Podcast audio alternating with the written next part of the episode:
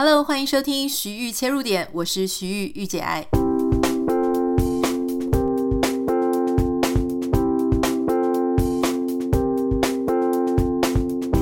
Hello，今天要跟大家分享一位韩国听众的来信。其实我收到信的时候非常的惊喜哦，因为这位韩国的听众朋友他的中文非常好。后来我这样读信读完了之后才知道说，哦，原来他是在台湾念完大学之后。然后又在另外一个亚洲的区域工作，呃，他的信是这样的，其实他所遇到的这个情境呢，可能在正在收听这个节目的你也有遇到过，所以如果能够产生一些共鸣的话，我觉得很棒啊。他的信是这样，就是他嗯，在毕业之后呢，当然就进入了职场，那他非常非常卖力的工作，他的老板也常常说他的这个表现很好。可是没有想到，在疫情的期间呢，他还是被裁员了。那大家知道，被裁员一定常常就是很不甘心嘛，你就觉得说我这么努力，你又说我做得这么好，可是我居然还是被裁员了。他的很多这个主管啊、同事其实都是韩国人，所以并没有，并不存在说语言啊、文化上的问题。嗯，可是他后来去反省这件事情，就说他自己为什么会被裁员呢？他自己觉得说。他非常非常的不太适应那样子的办公室文化，也不太会讨好主管哈。他觉得自己还简单讲就是蛮像边缘人的。他这个边缘人是怎么边缘法呢？就是呃，平常就是大家下班的时候呢，他就会立刻不见了，就会回家，第二天才会出现。但如果部门有聚餐的时候呢，他也会这个坐在旁边，坐在角落里。没有办法，就是跟大家非常的融入，因为大家知道，说办公室的同事出去玩的时候，有时候会大家呃说说笑笑啦，倒酒啦，然后话题总是会在几个人身上，但他就不是那样子的人哈，所以呢，他就一直在角落边边，那感觉也是很勉强。后来他就一直觉得，当然他也很烦恼，就他说自己怎么这么不会讨主管的开心。那最后他这个被离职之后呢，他的老板就有约他出来，跟他讲说，其实你很好，可是你太老实了，也许可以尝试开发一个新的自己哈。那他因为他老板跟他讲了这句话之后呢，他几乎就是夜不成眠，没有办法睡觉。因为这句话老实说听起来好像还蛮悬的。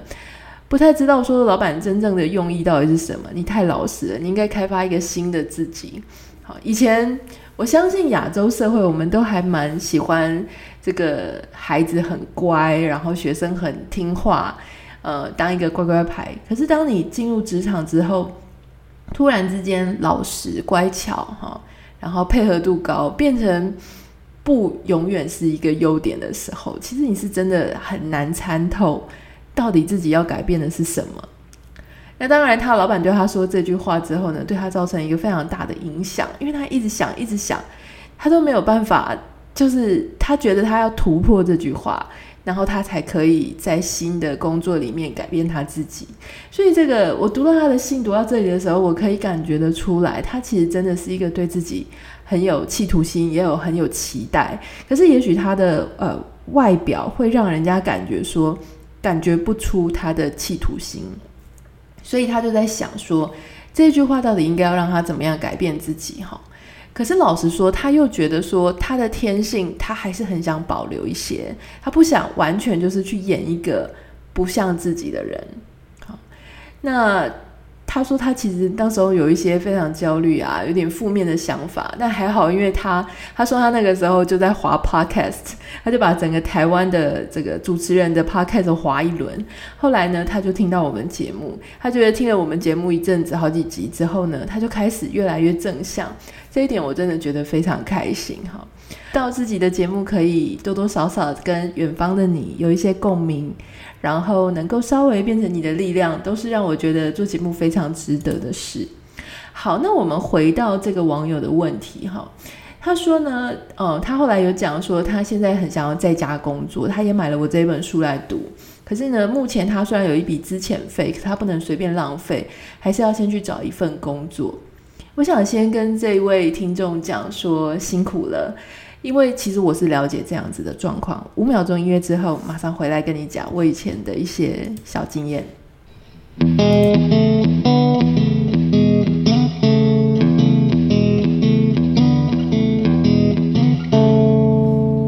很多人在听到我现在的一个工作的状况然后还有感觉说我好像很有自信的样子都会有点忘记说，其实我也是这样子一步一步走过来的。呃，我做了非常多份工作，那每一个工作呢，当然有一些是你会觉得呃跟你很 match，然后有一些是并没有哈。所以有一些其实是我怎么样也觉得自己没有办法融入那个公司的，所以这个东西这个经验我非常的了解。虽然我没有被离职的经验了哈，但是有那种真的是再也做不下去的。其中有一份呢，呃，是一个非营利组织的工作。然后说，这个非营利组织呢非常有名，在外面的人呃看这个组织就是这个 NGO 呢，你会觉得说哇，他们好棒，他们的理想很崇高，然后做的事情很伟大。后来我到了里面去，我在那里面工作了一年多哈，我就发现说，我真的很没有办法在那个组织里面再继续工作下去。那他们当然，我的主管啊，跟我的同事也都发现说，我跟他们其实很不一样哈。进去之后呢，我才发现说，这个里面这个团体里面的。同事呢，跟他的工作人员全部都超级无敌激进的，非常激进，就是一副就是要斗倒谁啊，干掉谁啊。然后听到社会上发生一些他们啊，就是他们组织负责会关心的事情的时候呢，他们就会立刻要出动去打仗了，然后就立刻要去批斗哈。那这个里面的人超级激进，跟我自己本身的个性很。很不像。如果你长时间有 follow 我的粉丝团或者我的节目的话，其实你会发现我是一个，我是一个还蛮平，然后还蛮冷静、蛮理性的一个人。所以我常常都觉得很多事情的发生，它都会有它的两个面向哈。例如，你今天觉得谁是很不对的，但他事实上也有他后面自己的焦虑、自己的问题，不能够把他所说做的事情呢。认为是完全的对，没错。可是有时候，他这个我们说所谓的加害人，他其实背后也缺乏了一些资源系统。那但是有一些这个非营利组织，他所做的事情就是踩在帮助其中一方的立场，所以另外一方的立场呢，他基本上比较呃不会去照顾。那这个时候呢，我觉得他就跟我自己本身的逻辑，跟我自己本身的个性差很多。那这个组织它也是非常强调什么独立思考啊，跟社会主流不一样的。那可是我在里面之后，我才发现说，哇，他们其实你从外面感觉他们很独立思考哈，但是所有的人都非常非常崇拜他们的创办人，每个礼拜会有一次的。公司内部大会，然后那个超像宗教仪式的哈，就是那个创办人说什么呢？呃，里面所有的同事就说：“哇，太棒了，太神了！哇，创办人你好棒，你好厉害，我们都没有想到，就是这样子的一个状况。”然后我在后面呢，整个完全无法融入，然后觉得很恐怖。我不只是无法融入，我还觉得很恐怖。我觉得这跟我想象中的真的差很多。所以后来其实他们也有发现我就是。嗯，在里面很不像他们那边的人。后来我也就自己找了一个理由，因为我其实是一个非常敏锐也很敏感自己的状态的人，所以我就我知道我也在那边待不下去，我就跟他们讲说，呃，我其实有找到其他工作，所以我就离开。但事实上，我那个时候还没有找到其他工作，我只是心里觉得说我不能再在那边待下去了哈。所以有时候。离开一个公司呢，其实离开一个公司只有两种方式，一个是你主动离开，第二个是被离开嘛，好，被离职。那这两种方式呢，其实都基本上它背后都隐藏了一个一个同样的概念，就是说，其实你跟这个公司文化是不适合的，只是说你你有没有先提出来？好，当我们还很菜、很还很菜鸟、还很新人的时候呢，基本上我们很难。这个有时候有一些人他是很难开口说，告诉公司说我跟这个公司文化不适合的，但是他会觉得他做得很痛苦，所以会一直等到他的主管来帮他讲。因为你你不要以为你在这个公司很痛苦，没有人看得出来。其实你的主管呢，他很有经验，他就会比你更知道说你跟这个公司文化是不适合的。所以他有时候他是先快刀斩乱麻，他把他提出来哈。那另外呢，我其实也遇过其他的公司哦，比方说，我之前也待过那种非常重视应酬，然后很很里面拍马屁非常有用的那种公司。那上司呢，他超级会拍这种大老板的马屁啊。那我们常常就看到他在睁眼说瞎话。明明我们这一组负责的客户呢，就在生气哈，就是很不高兴，在埋怨。可是呢，这个小主管他回去呢，为了他自己的表现，他还是会告诉大主管说：“哦，客户很开心，很棒。”那因为我们那个公司呢，它其实是有一点，呃，怎么讲？他的客户真的是非常多，然后。然后也很强势，所以其实有时候客户他虽然不开心，但他还因为他已经跟你签了长约了，所以他也没办法。那我觉得我那个小主管非常厉害，他就知道哪一些客户是不会去投诉他的，哪一些是会的，所以他就会在里面做一些操弄。那我当时也亲眼看过这个小主管，他其实步步高升哦，非常晋升的非常快。那他跟客户应酬的时候，他会把他的。他就会假装撒娇啊、撒奶呀，然后把他的头就靠在男客户的肩膀上。我那时候真的也是非常的震惊，我就想说，不会吧？做这一行，就算做到小主管、经理级的，我还要做这样这样子的事情吗？我觉得那是我自己万万无法接受的哈。所以我那个时候心里也觉得，我超级不羡慕我的主管的。那当然，后来就是我也自己慢慢的就离开了那个公司。所以虽然说你会说不是自己自动被离职的，可是那种心就是在你的心情，就是在某一个时间里，你觉得自己跟那个公司里的人完全不是一样的。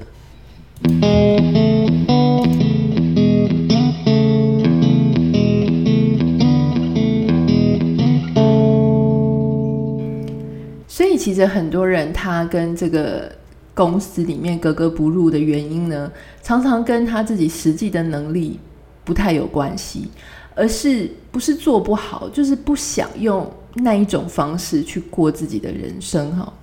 所以老实说，我觉得工作职场呢，跟谈恋爱是非常像的哈。有时候跟你自己好不好这件事情没有关系，只是你的对象。好，谈恋爱的时候是你的对象嘛，工作的时候是你的公司。他们有没有发现你们两个其实是一两条平行线？就是说，有时候谈恋爱的时候你被分手呢，不是因为你太好或者你不好，有时候感情很好，你们还是会分手。原因是因为你们对未来的期待可能不太一样。好，在错误的时间遇到了对的人，或者在错误的时间遇到了错误的人。好，那你比较有经验的人呢，那一方你就会知道说，另外一方不是你要的，所以他可能就会他的个性又比较会快刀斩乱麻，他就斩掉了。那你在这个职场里面工作也是一样。呃，尤其像这位听众，他看起来就是刚进入职场，所以他可能还没有办法知道说，他比较没有勇气去说，哦，对，我跟这个职场文化确实不太合。可是他的主管一定是非常有经验的，所以他会知道说，哪一些人他是立刻可以上手的，哪一些人他可能跟我的职场文化没有那么适合，哪一些人他可能要出去兜一圈绕一绕之后呢，他这个。个性稍微有一点转变了之后，他会跟我们的文化更适合。所以我觉得有时候像呃，我们跟在企业里面面试那一些 HR，好，有一些非常专业的人力资源的部门主管，他为什么可以一一下子他就发现说你不是我们要的人？我记得我之前有一次的求职经验，我觉得非常有趣哦。我在一零一大楼里面的一间会计事务所。我想大家应该会知道是哪一间哈，就是全球非常有名的其中一间。我那个时候在找工作，然后呃，我记得是我博士班，我后来没有念完，然后我从博士班离开。我那个时候找了工作，它是其中一间有约我去面试的。那那个时候我面试的是那一个会计师事务所里面的公关部门，因为我觉得说以我自己的传播啊、行销背景，也许在公关部门是 OK。可是我觉得他们那个人资呢，非常的厉害，公关主管也非常的厉害。当他们跟我面试的时候呢，他们最后他说我的各种成绩啊、履历都非常的棒，非常的优异。可是他们只有一个问题，他就跟我讲说，我觉得你不像是我们公司里的人。我说哈，什么意思？就是我觉得我已经几乎这个入场券已经要拿到手了。然后他跟我讲说，我觉得你不是我们公司的人。我说为什么呢？我说不知道，就是我想知道说到底为什么你会这样子去判断。结果他告诉我说，因为我们这个公司的公关其实是我们公司的后勤单位，我们永远不会站在第一线，好，我们就是在支援所有公司里面相关的活动，所以呢，我们其实是服务性质居多。可是我看你的履历呢，我觉得你其实是一个呃事业心很强，然后会想要独当一面，然后会需要聚光灯、镁光灯的人。然后我那时候非常的惊讶哦，其实老实说，那个时候我也不能说像后来这个这么多年工作经验还单相对相对的嫩，所以我那时候听到的时候，我感觉我是不是被否定了哈？就说我也可以啊，你要我这个锋芒收起来，我要变得很内向，而且我其实是个内向型人格，我心里想说是你不知道。可是这么多年后，我去思考这个当年这个公关主管或人资主管，他跟我讲的话的时候呢，我其实发现他讲的话是非常有道理的。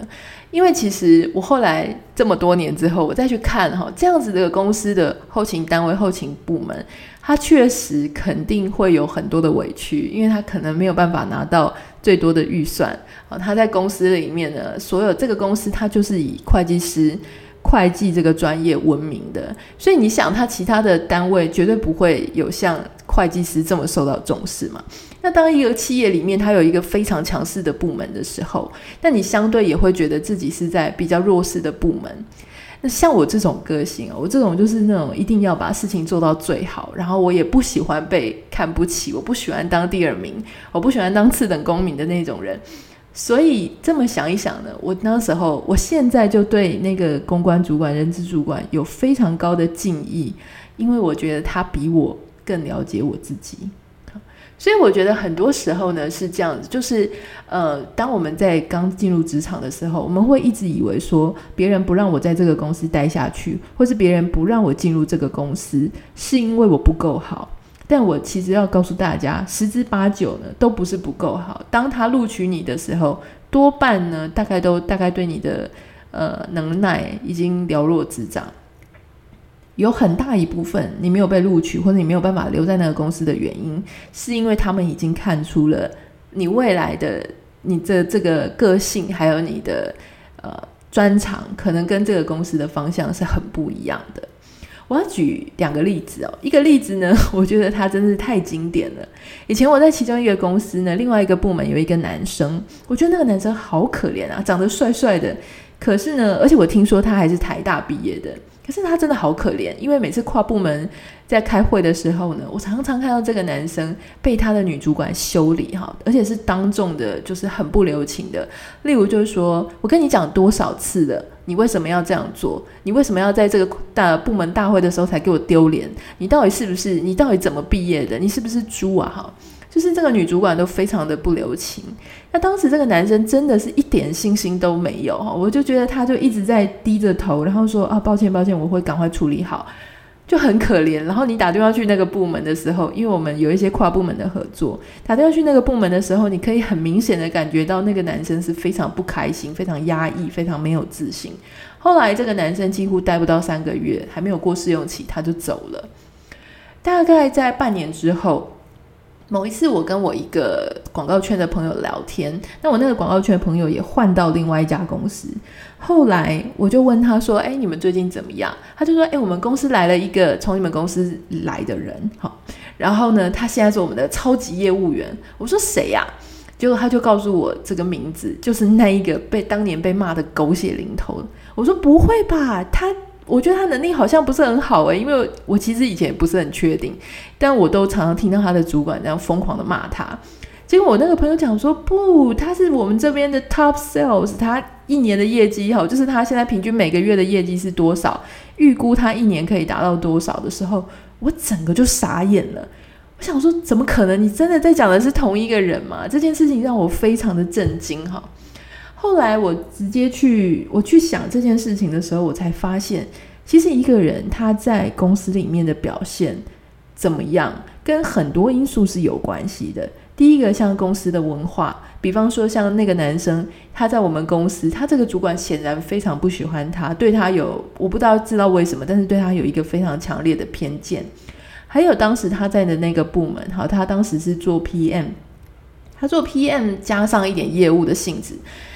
呃，主要是那个产品其实非常的难推。当时市场上已经有一个几乎市占率是八成以上的产品，那它我们这个公司的这个新产品是非常小的，然后几乎没有什么人在用的。他要用这么弱势的产品去推业务，它的难度极高。可是他后来换到的那一个公司的产品呢，基本上是非常。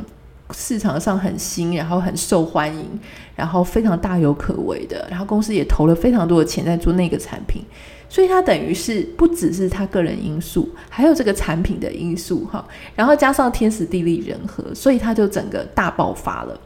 我另外还有一个同事是我自己的同一个组的同事。我当时一直觉得这个女生她能力就是很普通，反应也没有很快，所以在她旁边的我很快很容易就变成说哦，相对好像表现非常好。而这个女生后来呢，也是被公司的主管提被离职哈，就是被裁员了。她后来呢就换到一个非营利组织。然后过着非常开心的日子，他到现在已经十几年过去了，还在那个组织里面，而且因为那个组织呢，他常常有机会到处出去，去各国、世界各国去看啊，然后去呃游历。我那时候其实有一段时间，我非常的羡慕这个女生，因为我万万没有想到，当年她被裁员之后，居然变成一个她找到她正确路的方式哈。所以其实我现在一直觉得。用人生是很难用一个公司去看到你最后的样貌。每一个公司呢，它其实都帮助了我们了解更多关于我们自己的事。好，包含说我在什么样子的状态下我会非常不舒服，我在什么样的状态下我能够找到成就感，我跟哪一群同事我们永远没有办法很交集，但是哪一些同事呢，跟我的调频跟我的频率比较相比较比较相像哈，所以。这些公司呢，我觉得我现在非常的感谢这些公司，我投入了我的精力，然后这些公司的老板给我薪水，让我度过那一段时间的生活，然后顺便也帮我厘清了什么是我想要的，什么是我不想要的。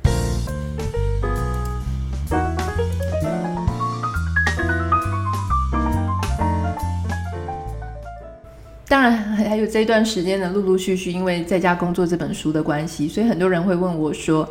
什么样的时间点呢？是一个比较适合我，就是离职，然后去在家工作，或是我应该怎么样开始创业？其实我有两个建议。第一个建议是，如果你自己的职场经验不是很多的话，我会建议，其实我觉得我前面在企业里面工作的十年，是我非常重要的，在后来变成一人公司的一些养分。因为老实说，如果你没有真的投入在企业大大小小的公司里工作过的话，你可能刚毕业，你见过的人其实不多。好，那我们当然知道有一些 YouTuber，他们其实一毕业的时候啊，或是还没毕业，他就变成了一个 influencer，他就变成自己可以呃赚取收入活下来的人。可是我老实说，我常常觉得 YouTuber 啊，他们常常红起来那一段时间呢，可能很不是很嗯。也许很快很爆红，让人家就认识他了。可是他未来要能走得久，其实必须要考验的是他的业务能力，以及他对这个社会有没有一些足够的社会化的条件。比方说，你就看到很多，我不想讲是谁，有一些 YouTuber，他呃一开始很红，可是他后来就把别人惹毛了，做了一些呃。很争议的事情，我想那些很争议的事情的原因，就是因为他的社会化程度不够，所以当他在做这些事情的时候，他没有办法判断别人跟社会的舆论会怎么样说他。那这些东西是怎么累积的？其实一定是你在企业里面，你受过挫折啦，被骂啦，然后或者你看过别人发生的事情，这样慢慢一点一点累积的。或是就讲最简单的，如果你没有在企业好，就是做过一段时间，你可能连一个正式的商业的 email 你都不会写。但你如果自己出来就立刻开公司的话，其实有时候反而会在这些最基本的上面、最基础的事情上，可能呢会被发现，就是说哦，你哪里还不够这个成熟。所以有时候我觉得，如果你啊，一开始你的工作经验不多的话，其实就让自己继续继续可以在这些企业里面找工作。那当然，你不要找那种非常呃，你根本没有时间休息的呃的公司。你可以找一个稍微好，就是稍微比方比较正常一点的公司，然后你另外一边去发展自己的副业。呃，我想这种所谓的斜杠啊或精彩，现在也都很流行。另外一个是，有些人他在同一个公司已经工作了十几年，然后他已经累了，所以他想要在家工作。然后他问我说，他应该要做什么事情？老实说，我也不知道你要做什么事，但是我可以提供的方向是，你有没有在这一段时间里，就是或是在你的人生里，发现你对做什么事情很擅长，然后很有兴趣，而且这件兴趣跟这个专长的事情看起来有机会，有别人愿意掏钱来买单。如果你所你的兴趣它能够转换成你现在在家工作的职业，那就是最好的。如果说你还没有找到，那我会建议你先去培养你的兴趣，跟培养你的第二专长。好，先不要太贸然的去把你的公司就整个放掉。当然，我觉得工作这件事情是呃，待不下去这件事情呢是很微妙的。